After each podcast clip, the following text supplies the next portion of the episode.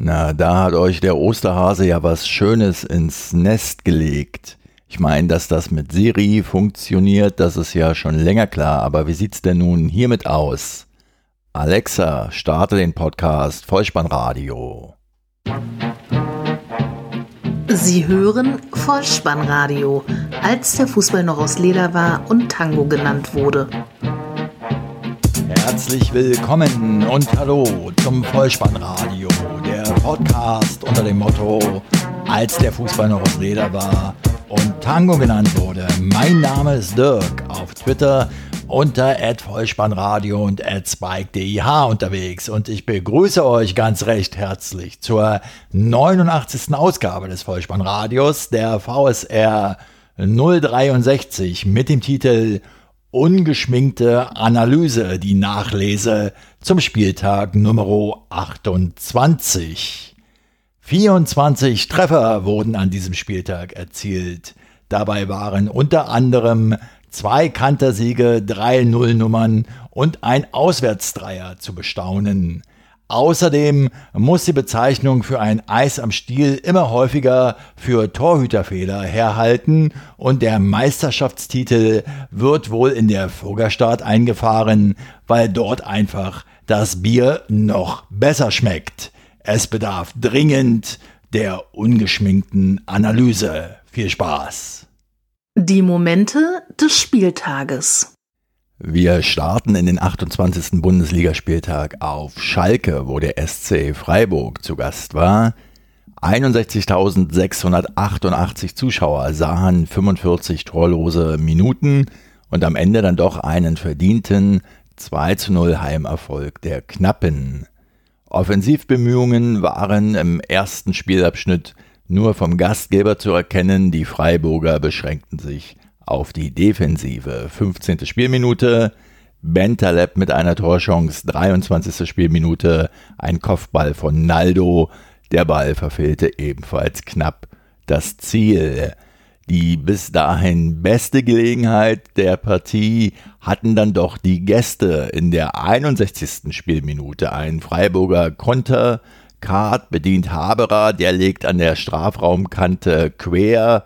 Sierro ist da, zieht wuchtig ab, trifft aber nur den Pfosten. Ein Weckruf für Schalke, so könnte man meinen, denn Embolo zieht in der 63. Minute Robbenesk im Strafraum von rechts nach innen, Gulde steht irgendwie im Weg und der Schiedsrichter zeigt auf den Elfmeterpunkt. Caligiuri tritt an, mit Hilfe des Innenpfostens erzielt er das 1 zu 0. Es war sein 20. Elfmeter und der neunte Elfmeter für Schalke 04 in dieser Saison. Alle neun wurden verwandelt. Aufgrund dieser Elfmeterentscheidung beschwerte sich der Freiburger Nils Pedersen so massiv beim Schiedsrichter Stieler, dass er von ihm die gelbe Karte erhielt. Ob Pedersen die Karte allerdings wirklich gesehen hat, das ist doch stark zu bezweifeln, denn bei der Verwarnungsaktion selbst war zu sehen, dass Pedersen dem Schiedsrichter nur mit dem Rücken zugewandt war. Und auch alle Freiburger Beteiligten beteuerten eindringlich nach dem Spiel, dass Pedersen keine Kenntnis von dieser ersten gelben Karte hatte. Nils Pedersen war wohl nicht bewusst, dass er schon die gelbe Karte gesehen hatte, so echauffierte er sich munter weiter und Schiedsrichter Stieler sah sich dann genötigt, ihm eine zweite gelbe Karte zu erteilen, das heißt gelb-rot, er musste vom Platz. Dieser Platzverweis nun erzürnte seinen Trainer Christian Streich so sehr, dass dieser an der Seitenlinie kaum noch zu halten war und in der Folge dann ebenfalls den Innenraum verlassen musste. Wenn ihr mich fragt, war diese ganze Aktion ein suboptimales Beispiel für gelungene Schiedsrichterkommunikation. Auch und gerade eingedenk der Tatsache, dass man ja doch häufig Spieler sieht, die, wenn sie verwarnt werden, applaudieren und sich höhnisch lächelnd wegdrehen, um damit anzeigen zu wollen, dass sie die Karte eben gerade nicht akzeptieren. Hier war der Fall wohl etwas anders gelagert, genau wie damals, als äh, Willi Ente Lippens die gelbe Karte sah und der Schiedsrichter sprach im Ruhrpott-Slang mit den Worten zu ihm: Ich verwarne Ihnen. Und Willi Ende Lippens antwortete darauf: Ich danke Sie. In der 73. Spielminute stellte dann Guido Burgstaller mit seinem neunten Saisontreffer nach einem Pass von Bentaleb den 2 zu 0 Endstand her und sicherte somit den sechsten Sieg in Folge für Schalke 04.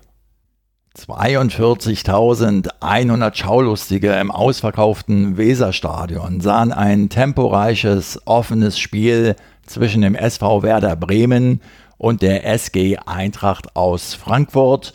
Halbzeitstand 1 zu 0. Am Ende waren die Bremer mit 2 zu 1 erfolgreich und damit sind sie nun seit fünf Spielen ungeschlagen bei vier Siegen und einem Remis und vor heimischer Kulisse unter Trainer Florian Kofeld weiter unbesiegt. In der 28. Spielminute leitet Kruse den Ball auf die linke Seite zu Delaney weiter, der ihn in die Mitte gibt. Dort steht Junusovic und der zieht aus etwa elf Metern ab. Hasebe fälscht den Ball unglücklich ab. 1 zu 0 für das Heimteam. In der 53. Spielminute leitet Jovic seinen eigenen gleichfolgenden Treffer ein, indem er einen schönen Pass auf Fabian auf die linke Seite spielt. Der spielt weiter auf Boateng steil in den Strafraum und nun sieht man etwas, was man nur in den Käfigbolzplätzen in Berlin-Wedding lernen kann. Denn im hohen Bogen über 10 Metern mit der Hacke gibt er den Ball zu Jovic zurück. Eine feine Vorlage und Jovic nicht minder technisch anspruchsvoll nimmt den Ball direkt und erzielt das 1 zu 1 Ausgleichstor. Die Entscheidung in diesem Spiel dann in der 79. Spielminute eine eigentlich harmlose Flanke von Junusovic will Abraham mit dem Kopf klären. Der Ball fliegt aber in Richtung eigenes Tor. Radetzky steigt hoch und müsste den Ball eigentlich sicher abfangen. Er gleitet ihm aber durch die Arme. Ein schwerer Torwartfehler. 2 zu 1 für Werder Bremen. Ich weiß ja nicht, wie es euch geht, aber ich höre bei Torhüterfehlern jeglicher Couleur in letzter Zeit von den Spielkommentatoren immer mal wieder den Begriff Flutschfinger, auch wenn er überhaupt nicht zur Situation passt, ja? Und ich denke, es gibt doch so viele bildhafte Beschreibungen, die einen Torhüterfehler in schöne Worte fassen können. Warum da dann ausgerechnet ein Eis am Stiel herhalten muss, bleibt mir ein Rätsel. Der FC Bayern München tritt gegen Borussia Dortmund an. Zur Halbzeit steht es 5 zu 0, am Ende 6 zu 0. Es war die 45. Niederlage des BVB gegen den FCB und der höchste Sieg der Bayern gegen Borussia Dortmund seit dem 27.11.1971. Damals lautete das Endergebnis gar 11 zu 1. Die Chronologie des Spiels. Die fünfte Minute, Müller auf Lewandowski. Der steht zwar knapp im Abseits, das wird aber nicht erkannt. So kann Robert Lewandowski seinen 175. Bundesligatreffer erzielen. 1 zu 0. Ribery legt nach in der neunten Minute. Wieder nach Hereingabe von Müller. Rames war noch dran in der Mitte, gab den Ball an den Franzosen weiter. Zu dem Zeitpunkt stand aber Ribery knapp im Abseits. Diesmal wird dieses Abseits auch gegeben. Es bleibt also zunächst beim 1 zu 0. Wir sind in der 14. Spielminute. Alaba gibt den Ball von links in die Mitte. Rames ist diesmal selbst da, erzielt den jetzt gültigen 2 zu 0 Treffer. In der 23. Spielminute verliert Castro im Mittelfeld den Ball an Lewandowski. Der gibt ihn dann in den Lauf auf die linke Seite zu Rames, der wiederum in die Mitte zu Müller. Der erzielt seinen siebten Saisontreffer 3 zu 0. 44. Spielminute. Der Franzose Franck Ribéry ist wieder am Start, wurschtelt sich irgendwie links durch. Die Fußspitze von Lewandowski erzielt das 4 zu 0. In der 45. Spielminute Ribery höchst selbst mit einem feinen Lupfer nach Doppelpass mit Rames. Fünf Gegentore in einer Halbzeit, das hatte es zuletzt im April 1978 gegeben. Da verlor die Borussia aus Dortmund gegen Borussia Mönchengladbach mit sage und schreibe 12 zu 0. Fünf Tore erzielte damals Jupp Heinkes. Im zweiten Spielabschnitt trifft Mario Götze in der 66. Spielminute den Pfosten, ehe in der 87. dann Robert Lewandowski mit seinem 26. Bundesligatreffer im 26. Bundesligaspiel in dieser Saison den 6 zu 0 Endstand herstellt. Vorausgegangen war ein Doppelpass zwischen Kimmich und Müller. Im Nachgang zu diesem Spiel kündigte dann der BVB-Manager Michael Susi Zorg im ZDF Sportstudio zwei Neuzugänge außerhalb des Platzes an. Matthias Sammer wird wohl externer Berater werden.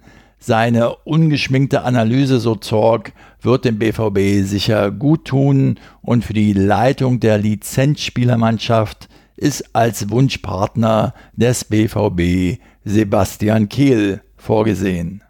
Und die Bayern, ja, die werden wohl in der nächsten Woche in Augsburg dann die Meisterschaft festmachen können. Da schmeckt ja auch eh das Bier noch viel besser. Den zweiten Kantersieg an diesem Spieltag erzielte die TSG 1899 Hoffenheim zu Hause gegen den ersten FC Köln. Halbzeitstand noch 1 zu 0, doch am Ende hieß es 6 zu 0.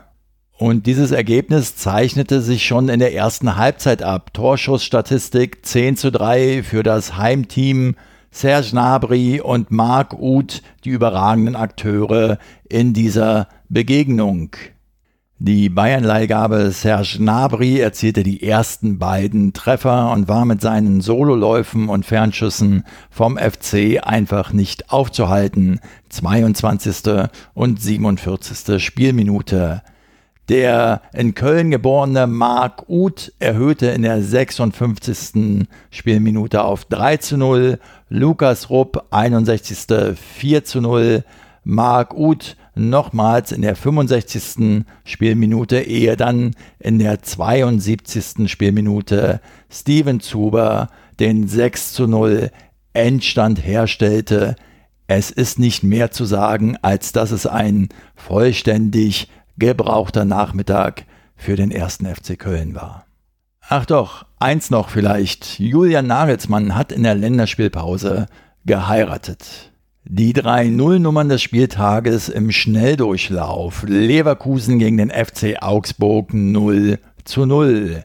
Bayer übernimmt von Anfang an die Spielkontrolle, ist klar überlegen, macht aber keine Tore. 15. Spielminute Aranguiz links daneben, 23. Spielminute Dominic Kor, Hardcore mit viel Gefühl, was selten ist, aber ebenfalls knapp daneben. Nach dem Seitenwechsel dann eine Chance für den FC Augsburg, Hinteregger nach einem Eckball und später im Spiel noch einmal Cordova mit einer Torgelegenheit, aber ohne Abschlussglück. 64. Spielminute, endlich fällt das 1 zu 0, aber es war abseits. Ein Brandschuss, bei dem Bailey im Abseits stand und weil der diesen Ball noch berührt hat, entschied der Video Assistant Referee eben auf Abseits. Es bleibt beim torlosen Remis. Das 20.30 Uhr Spiel am Samstagabend zwischen Hertha BSC und dem VfL Wolfsburg blieb ebenfalls torlos. Bescheidenes Niveau beider Mannschaften und Hertha erst mit zwei Toren daheim im Jahre 2018. Beim VfL Wolfsburg ist Bruno Labbadia auch noch nicht mehr als Mängelverwaltung gelungen. In der Nachspielzeit sah der Wolfsburger Gülavogi noch eine gelb-rote Karte und ist im nächsten Spiel gesperrt. Im Sonntagsspiel zwischen dem ersten FSV Mainz 05 und der Borussia aus Mönchengladbach fielen ebenfalls keine Tore 0 zu 0. Damit ist Mainz auch im vierten Spiel in Folge ohne eigenen Treffer. Das ist Einstellung des Vereinsrekords. Sie mussten sich vielmehr noch bei René Adler im Tor bedanken, der in der Schlussphase gegen den durchgebrochenen Hermann nach einem katastrophalen Fehlpass von Uja retten konnte und auch nochmal in der dritten Minute der Nachspielzeit 90 plus 3 also gegen Drimmitsch einen Punkt festhielt. Borussia Mönchengladbach konnte nur eines der vergangenen neun Spiele gewinnen und bleibt weiter im Tabellenmittelfeld stecken. Ein weiteres Remis an diesem Spieltag, das einzige im Übrigen, das Zählbares auf die Anzeigetafel brachte, aber ansonsten wirklich niemanden weiterhelfen konnte, fand statt in der Begegnung zwischen dem VfB Stuttgart und dem Hamburger Sportverein. 1 zu 1 hieß es am Ende.